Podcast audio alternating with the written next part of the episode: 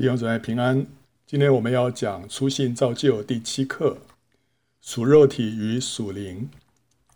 基督徒有两种，一种叫做属肉体的基督徒，一种叫做属灵的基督徒。属肉体叫做 carnal 英文，那属灵呢叫做 spiritual 啊。属肉体的基督徒是什么呢？属肉体的基督徒就是自己做自己的主，没有让基督做王来掌管他的人生。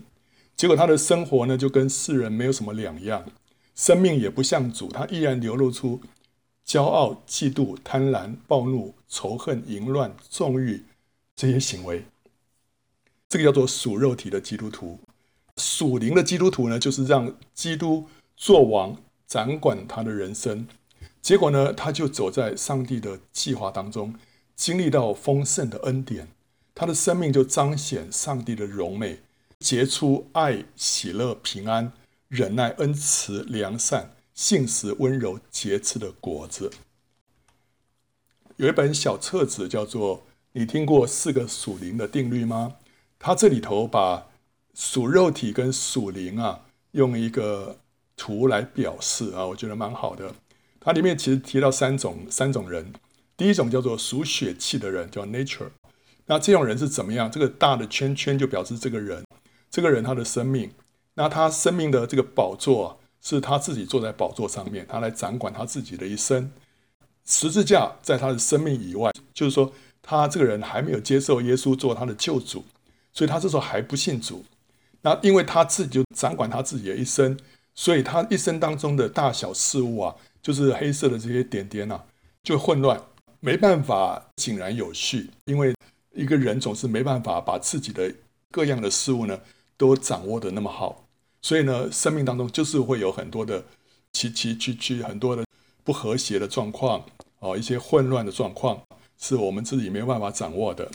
好，那后来呢，一个人信主了，信主就是把这个十字架接受到你的生命当中，对不对啊？好，那问题是说，你把十字架接受进来了，让主耶稣成为你的救主了，对不对？好，拯救你了，但是你还没有让主耶稣成为你的主，个人的主宰。所以呢，主耶稣没有坐在你的生命的宝座上，坐在你生命宝座上面的还是你自己，是你自己在掌控你自己的一生啊。那这样的人呢，结果他的生命还是没有什么改变，他的这个大小的人生的这些事物啊，还是这样乱七八糟，没有一个规律。那这种人叫做属肉体的基督徒。那属灵的基督徒呢，就是你从你自己生命的宝座下来了，让十字架。让基督啊坐在你的宝座上面，结果呢，当主耶稣坐在你的生命的宝座上之后，他就会让你的生命里面各样的事物呢就井然有序，大大的蒙恩，神就祝福你所做的每一样的工作，让你所接触到的每一件事情呢都有他的祝福。这个叫做属灵啊，属灵的基督徒就是让圣灵来掌管这一切啊，那。我们要进一步来看这个肉体啊，属肉体，属肉体其实刚刚讲的好像很简单，就是哦，我们这个人坐在我们生命的宝座上面。但是其实这个肉体这个字啊，其实它还有更深的意义啊。肉体英文叫做 flesh 啊，它有两两种意思。第一个意思是讲到我们的这个血肉之体，我们这个血肉之体，这是一个中性的意思，等于是身体，等于是 body 的意思。例如说。圣经里面提到主耶稣他道成肉身，道成肉身啊，这个肉身这两个字就是肉体，就是 flesh 啊。还有呢，主耶稣那时候叫门徒啊要起来警醒祷告，结果门徒啊太累了就睡着了，打瞌睡就睡着了。所以主耶稣说什么？说你们心灵固然愿意，肉体却软弱了。这个肉体是讲什么呢？就讲到他这个血肉之体啊，他这个身体啊疲惫了。所以，虽然你心里头很想祷告，但是你的身体却疲惫了、软弱了啊。OK，所以在这里头提到这个肉体，还有主耶稣道成肉身，这个里面都提到这个肉体，这个 flesh 这个字呢，都是讲到血肉之体，是一个中性的意思。但是这个肉体还有负面的意思，那是讲到我们的这个堕落犯罪的天性。这个就是一个负面的意思，它就是讲到我们这个人的罪性。我们这个人的罪性啊，我们里面因为有这样一个罪性，所以会犯罪。我们里面因为有这个肉体，所以呢，我们就是会做出一些骄傲、嫉妒、贪婪、仇恨、暴怒、淫乱、纵欲、野心、醉酒等这些行为，就是因为我们里面有这个肉体，这个肉体这个犯罪天性是因为亚当夏娃犯罪之后，在我们里面就有了。所以呢，我们现在讲到的说属肉体、属肉体的基督徒，这个这个肉体啊，指的都是负面的意思啊。我们这个人呢、这是一个身体，是一个 body。这个人里面有一个，我们里面有魂，魂的英文叫 soul。什么叫魂呢？魂里面包括三个三个方面，一个是讲到我们的理智，一个是讲到我们的情感，还有呢，讲到我们的意志。这三方面呢，就构成我们这个人的魂，或者说构成我们这个人的自己啊，我们这个人的人格。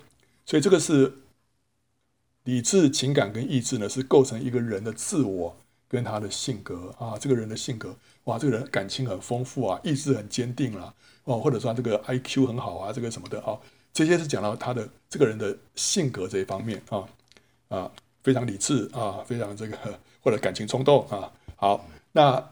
这个就是他的这个己啊，这个人的这个个性啊，这个人的人格啊，从这个魂啊，充分的表达出来啊。好，但是问题是，这个人的里面啊，我们自从犯罪之后啊，亚当犯罪之后，我们里面还多了一个什么东西啊？多了这个肉体啊，flesh 啊，这个肉体啊，就是我们堕落犯罪的天性啊。好，那这个人里面还有另外一个部分叫做灵，我们里面也是有个灵，这个灵是干什么的？这个灵就是跟灵界沟通的一个器官。我们可以透过这个灵啊，跟灵界沟通。那但是我们还没信主之前呢、这个灵基本上没有什么太大的功能，因为我们都不太用灵的。我们用我们的理智，我们用我们的情感，我们用我们的意志在决定一切的事情。但是我们不太知道我们里面还有个灵。当然了，有些人知道了，那就是那些通灵的啊。那但是他们把这个灵用在不好的用途，就是去跟邪灵沟通，所以他们会感觉到哦。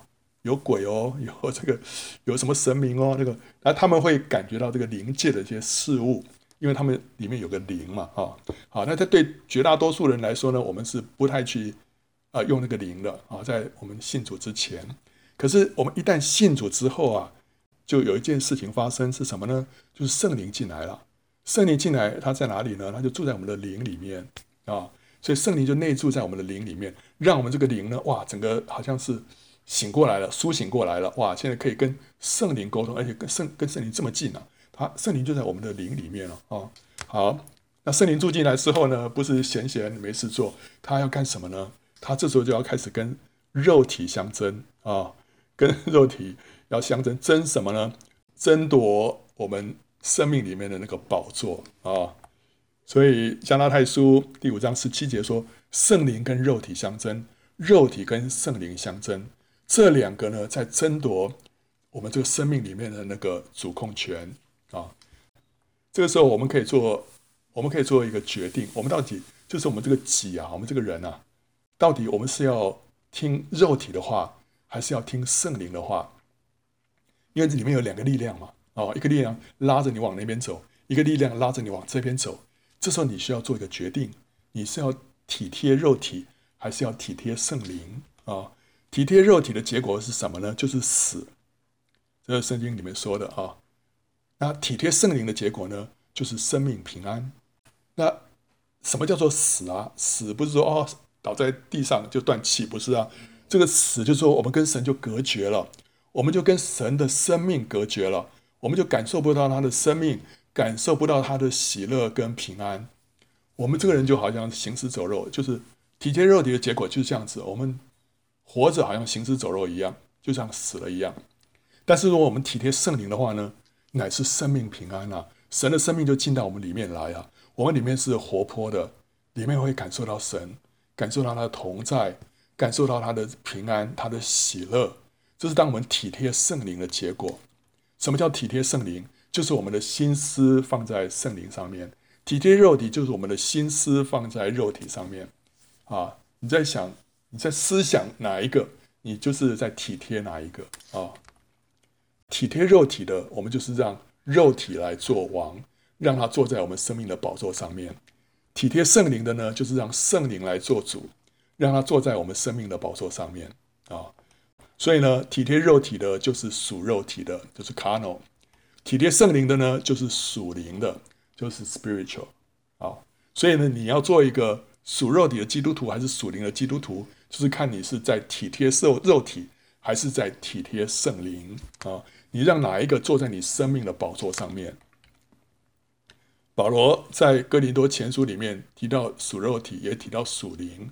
那时候他对教会说啊：“弟兄们，我从前对你们说话，不能把你们当做属灵的，只得把你们当做属肉体，在基督里为婴孩的啊。所以，什么叫属肉体啊？就是婴孩啊，在灵性上面是婴孩啊，应该要长大才对啊。但是你还是在那边哈啊，吃奶啊，哇哇哇啊，但是。”实际上，我们应该要渐渐的成长，对不对？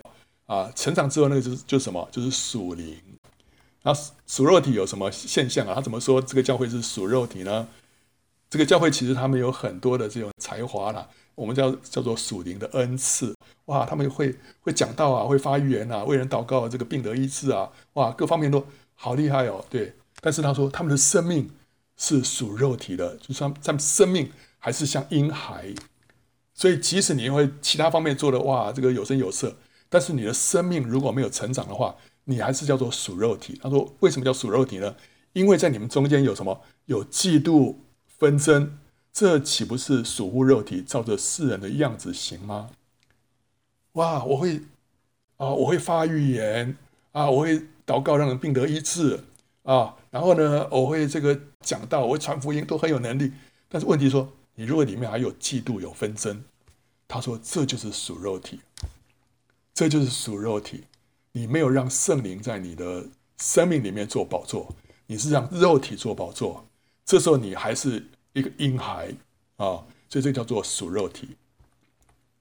那这个肉体呢，在圣经里面有时候用另外一个名称，就是旧人啊，或者有时候我们会说啊，这个是老我，因为这是一个我们信主之前所有的一个东西啊。”信主之后，这个这个东西啊，要把它作废了。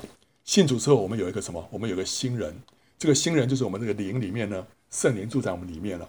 所以这个时候构成一个新的人啊啊！圣经里面说，我们要怎么样？我们要脱去旧人，穿上新人，就是让这个旧的生命啊，让这个老我渐渐死掉，让这个肉体啊渐渐消失，然后让这个新人啊，这个圣灵住在我们这个灵里面啊，要渐渐的成长，这新生命。要越来的越加茁壮啊！我们信主之后，我们所犯的罪啊，主耶稣都赦免了。他怎么赦免我们？因为他流血，因为他流血为我们赎罪的结果，我们所犯的这些一切的罪，大大小小的罪，就得到赦免了。我们跟他一认罪，神就赦免我们的这些罪啊。然后，即使我们信主之后，我们再犯罪，我们也是可以透过认罪悔改。然后呢，让这些罪啊得到赦免，得到洁净。可是我们总不能老是天天在犯新的罪，天天去求赦免。然后呢，呃，主耶稣天天来赦免我们。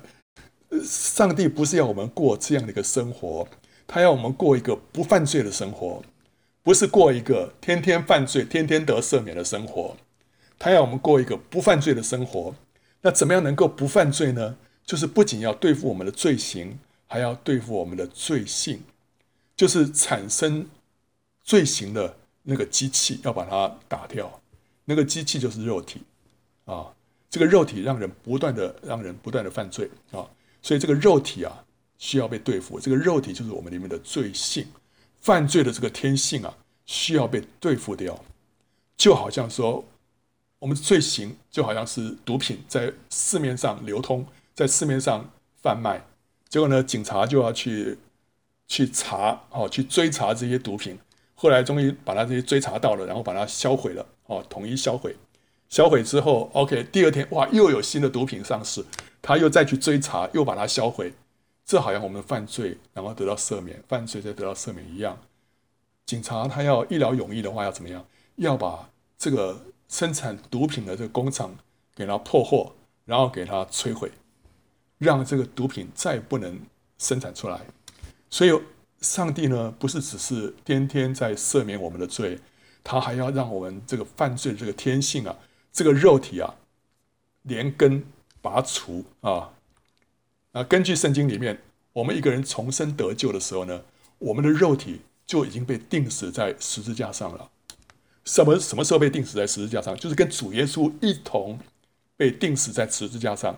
主耶稣是两千年前被钉死在十字架上，对不对？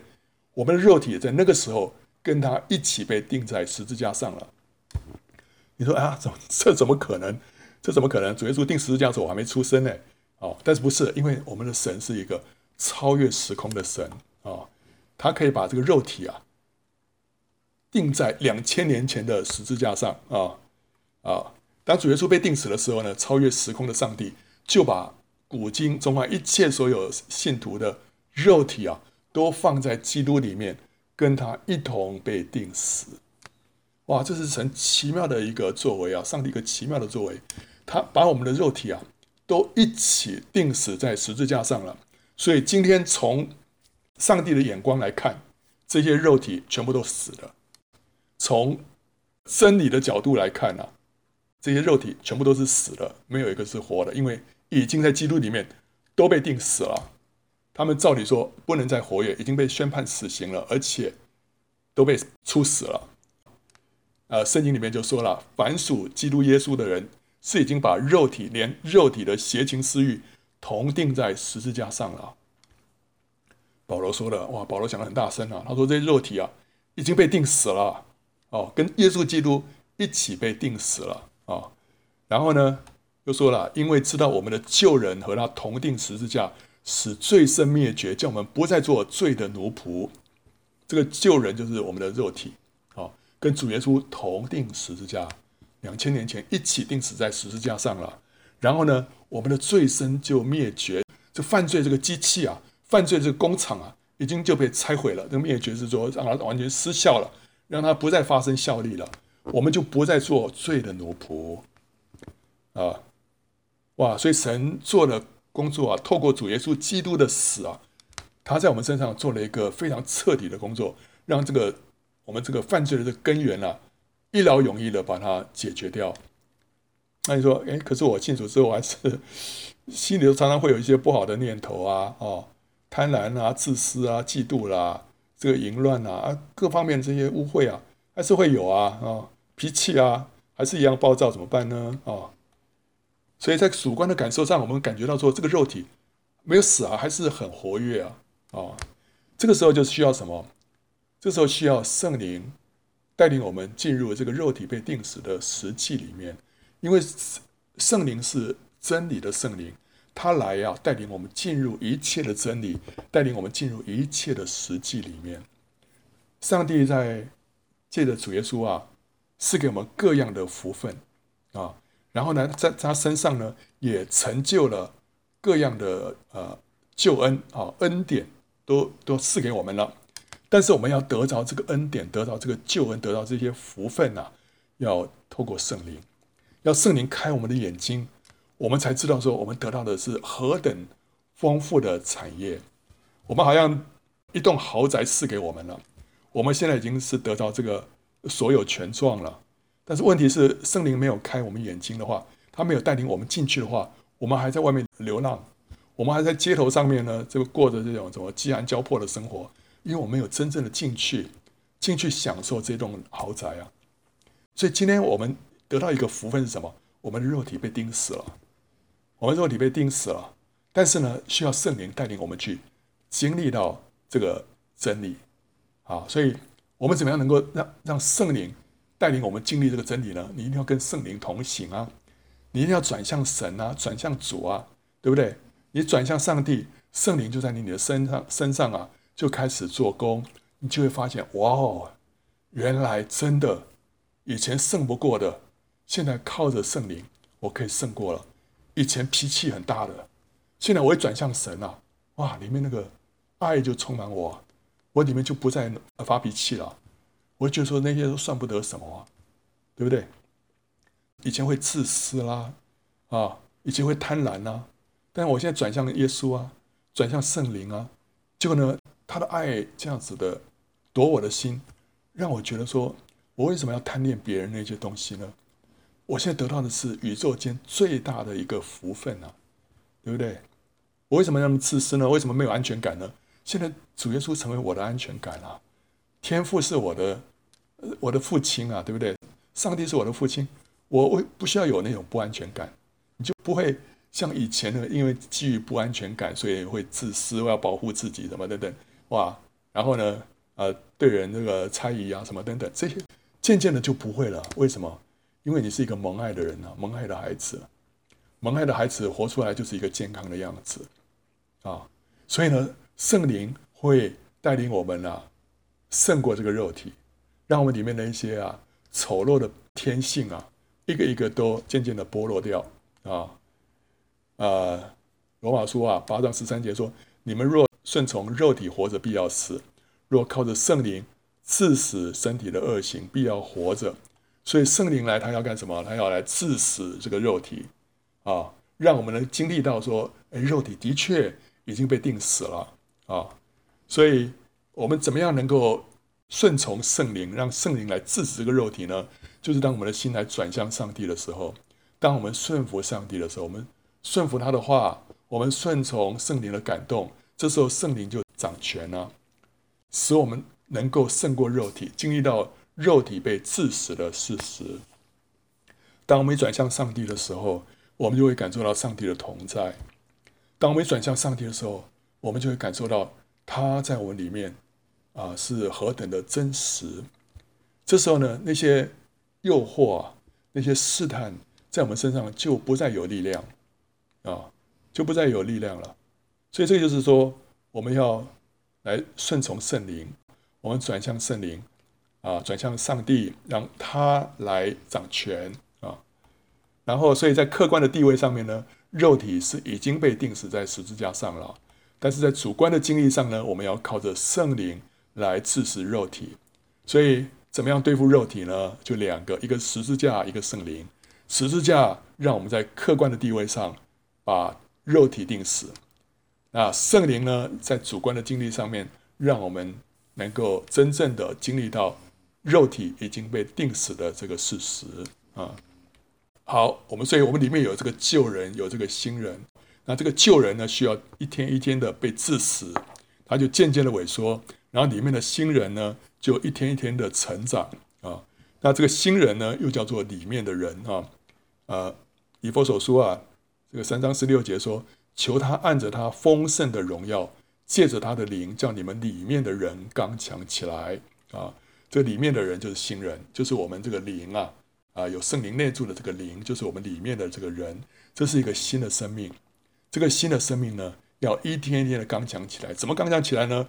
借着圣灵，借着神的灵啊，借着上帝的灵，我们这个里面的人呢，就一天一天的刚强起来啊。我们越多的顺服他，顺服圣灵的感动啊，然后顺服上帝的话，这个我们的灵呢，就越来越刚强。你会看，它就越来越大，对不对啊？越来越成长，然后肉体呢，就一天天的缩小啊。好，圣经里面呢，旧约用一些故事，让我们来知道。这个肉体，还有这个圣灵，还有我们这个己之间的一些关系啊。当那时候以色列人出埃及啊，要去到迦南地啊，摩西带领了他们出了埃及，经过旷野，到了迦南地的时候呢，他们在旷野当中前进，结果呢就遇到一群游牧民族啊，叫亚玛力人，就出来袭击他们啊。结果后来他们就开始就打仗啊，对不对啊？那。摩西这时候就站在山上啊，你看到他手举起来拿着杖，他就为这个以色列人祷告啊，为以色列人祷告。结果他手什么时候举着，以色列人就得胜；什么时候他手酸了，就垂下来，那亚玛力人就得胜。所以后来他两个同伴呢就站在旁边了，扶着他的手，让他手一直撑着啊，一直举着，一直到以色列人把亚玛力人给灭尽啊。好，所以这是当时他们出埃及的时候。所碰到的一件事情，这是他们所遇到的第一场战争啊，第一场战争。好，那这场战争呢、啊，呃，有一个很深的属灵的含义。这个亚玛力人呢，就是象征什么？人的肉体，象征人的肉体。他们是抵挡上帝的计划，拦阻上帝的百姓前进的仇敌。上帝的计划就是以色列人要出埃及，要进到迦南地，结果他们在半路拦截。好，他们破坏上帝的计划，然后呢，要扯这些神百姓的后腿，不让他们前进。这就是肉体所扮演的角色。肉体就是在扯我们的后腿，不让我们进到上帝所应许、所要赐给我们丰盛的产业。啊，结果呢？后来以色列人打败了这个亚玛力人，神就说了一段话啊。耶和华对摩西说：“我要将亚玛利的名号从天下全然涂抹了。”又说：“耶和华已经起了誓，必世世代代和亚玛利人征战。”哦，你看这个上帝跟亚玛利人啊，这个不共戴天哦，好像这个深仇大恨。为什么这样子呢？这个这个民族有这么可恶吗？因为它所象征的意义是肉体，这表示说上帝对这个人的肉体啊，多么的深恶痛绝。他要世世代代跟亚玛力人征战，意思就是说，基督徒啊，我们终其一生啊，我们一生当中要跟。要借着圣灵跟肉体来争斗，一直到我们离开这个世界，都要争斗到底啊！然后呢，不可以给肉体留一点点的余地。上帝要把亚玛力的名号从天下全然涂抹了，意思就是说，他不让肉体在我们身上留下任何一点点的地步啊！所以要把肉体从我们身上完全的消灭掉啊！所以这个是这个肉体是在抵挡上帝计划的。是在拦阻上帝的百姓前进的一个仇敌啊，所以我们直到我们呃，你说哇，我现在在跟这个罪恶跟这个肉体在这边相争啊，在那边抗争啊，抗争到什么时候啊？是不是要有一天，哎，我成成为一个啊很超级，我成为一个全然圣洁的一个圣徒了？那时候我就完全得胜了。我呃，圣经里面告告诉我们。我们要一直征战到我们离开世界那天，还要继续的征战啊！上帝要世世代代跟亚玛力人征战了，哦，这个这场征战是一直要到，一直到我们离开这个世界都要在征战的啊！结果呢，后来还有个另外一个故事也在讲这个事情啊，就是上帝命令以色列的第一个王叫做扫罗去攻打，而且要除灭亚玛力人，啊。那这个亚玛力人是象征肉体，我们知道。那扫罗呢？扫罗他是象征我们这个己啊啊！为什么象征这个己啊？你要你如果从他的名字的意义，还有他的他的这个父亲、他的祖父、他的先祖的意义来看，你会发现说哇，这真的都是讲到那个我们这个己啊，就从亚当出来这个生命啊，哦，这个是我们这个己。然后他的人啊，又高又大又又英俊，这都讲到说我们这个己啊，这个。己的这个生命啊，就是很突出的。那这个是扫罗的意思了。结果呢，扫罗就照着上帝的吩咐啊，他就去攻打亚玛力人了。结果他把亚玛力人给打败了。打败之后啊，上帝叫他说：“你要除灭所有的一切人丁啦，还有那些牛羊啊，全部都要除灭掉。”但结果扫罗却怜惜亚玛力王，叫做亚甲，还有那些上好的牛羊，没有全部除灭。他心里想说：“哇呀，这么好，这么肥的牛羊，这个我们宰来自己吃不是很好吗？为什么要把它全部除灭？全部除灭就是说烧掉了什么的，你就烧了就走了，就不吃了。然后这样，哇，太浪费了，可惜啊，对不对哈？然后亚甲呢？啊，亚玛力王，哇，我带回去可以炫耀啊，OK，这个是我的战利品啊。我在这边给他宰了之后，回去谁看见了，对不对？哇，所以他就啊舍不得杀，没有全部除灭。结果呢？”这个上帝就很生气了，他因此就废了扫罗的王位，废了扫罗的王位啊。然后呢，这个先知撒母耳啊，就拿刀把亚甲给杀了啊啊！因为先知撒摩尔本来是上帝透过撒摩尔吩咐扫罗要去对付这个亚玛力人的，结果呢，扫罗没有听撒摩尔的话，就一天撒母耳自己来动手，把这个亚甲给杀了。那撒摩尔呢，他是象征圣灵。撒摩尔是哪个？中间这个啊，然后呢，右边这个是亚甲，那扫罗呢？左边这个啊，左边这个，他没有，他没有体贴圣灵，他乃是体贴肉体啊。他本来是要应该要听撒母耳的话，这就是体贴圣灵啊啊！我们这个己啊，要体贴圣灵，但是呢，他却是体贴肉体啊，就舍不得杀这个亚甲啊。好，所以说后来呢，因为这个圣灵与肉体相争嘛，对不对？所以撒母耳就亲自动手杀了这个亚甲，而且是用用一把刀，这就象征上帝的话。为什么呢？因为圣灵的宝剑就是上帝的话啊，这是以弗所书第六章所说的。我们这个基督徒啊，我们要要拿着圣灵的宝剑来对付仇敌啊。好，那圣灵宝剑是什么？就是上帝的话。这个话，希腊文叫瑞玛啊，就是说上帝对我个别说的话。我们要用这个话来对付仇敌，所以我们要治死肉体啊。要怎么治死呢？我们就需要多多的领受上帝个别对我说的话，个别说的那个瑞玛。然后呢，我们越多得到上帝从上帝领受越多的这个话，这个瑞玛的话呢，我们里面就越有力量。这个话大有功效。能够使我有力量胜过犯罪的天性。上帝的一句话啊，不要害怕啊，总要信啊，不要疑惑，总要信啊。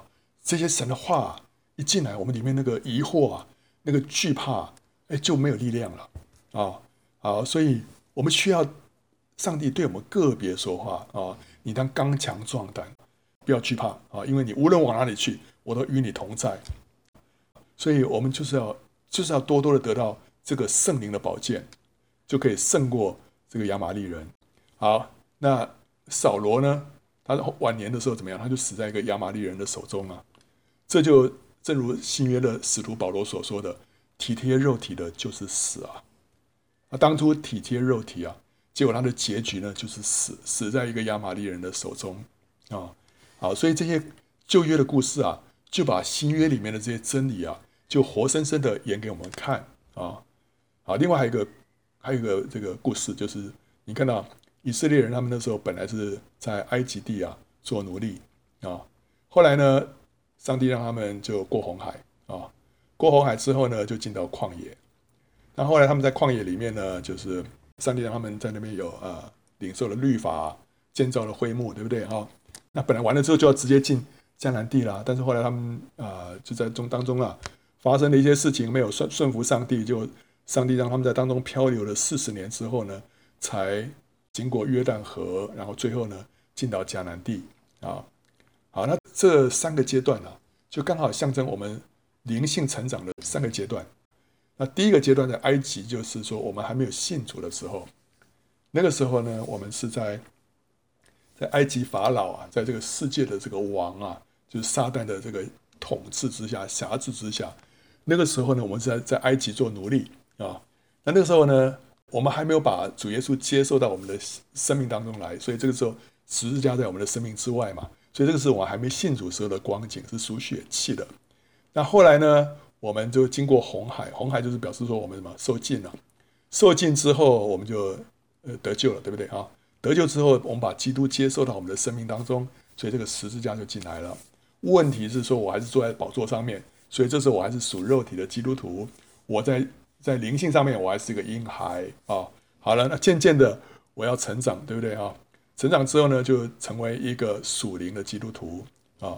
那这个时候我们就进到迦南地了，这时候我就可以在享受上帝所赐给我的一切丰富、一切的应许、一切的产业啊，都在迦南地。那为什么？因为我成为一个属灵的基督徒，我让圣灵。坐在我生命的宝座上面，所以我就变成 spiritual 啊，那个让圣灵来掌管我的一切。所以呢，我的生生活里面的各样的事物呢，就蒙上帝的祝福，让它井然有序。然后呢，每一件事情都蒙恩啊啊，所以这个是是我自己从宝座上面要下来啊。所以我们的这个生命啊，就从左边啊，从属血气啊，到属肉体，到最后要变成属灵啊。OK。啊，那在在旷野当中啊，以色列人总共在旷野漂流了四十年，一直到老的一代都死了，新的一代才能够进到迦南地啊。所以他们为什么老的一代都死了呢？啊，这个是为什么？这个是意味着一件事情，就是我们的旧人必须要先死掉，要先死透，我们的新人里面的新人才能够承受上帝所要赐给我们的丰富产业。我们凭着这个旧人啊，是没有办法承受那些祝福的啊。主耶稣说：“我来了，要叫羊得生命，并且得的更丰盛啊。”主耶稣是好牧人，他要叫他的羊群呢，要得着生命，而且得了更丰盛的生命。那什么叫做得生命啊？就是我们在旷野，我们从埃及到旷野，我们就得救了，对不对？我们就得着生命了。所以这是在旷野的阶段，我们就得救了啊！这就是主耶稣来让我们得着生命了，里面有神的生命了啊！但是呢，他不是只让我们停在这里。我说哇，我得救了，我以后可以上天堂了，就就就这样子结束在这里吗？不是的，很多基督徒以为说我只要信耶稣，我得救就好了，没有下一步了。错了，你这时候还是只在旷野，你还要继续往前，要进到迦南地。那时候你就会得到什么？更丰盛的生命，更丰盛的生命。那时候呢，你不仅是得救，而且你是得胜啊！这个是上帝所要我们得着的生命。而且让我们进到的这个一个祝福当中，所以我们不仅要得救，我们还要得胜。我们不是只是属肉体，我们绝对要成为一个属灵的基督徒啊！让我们的肉体一天一天的消失、被致死，让我们的新人啊一天一天的成长，这是我们灵性长进的必然的过程啊！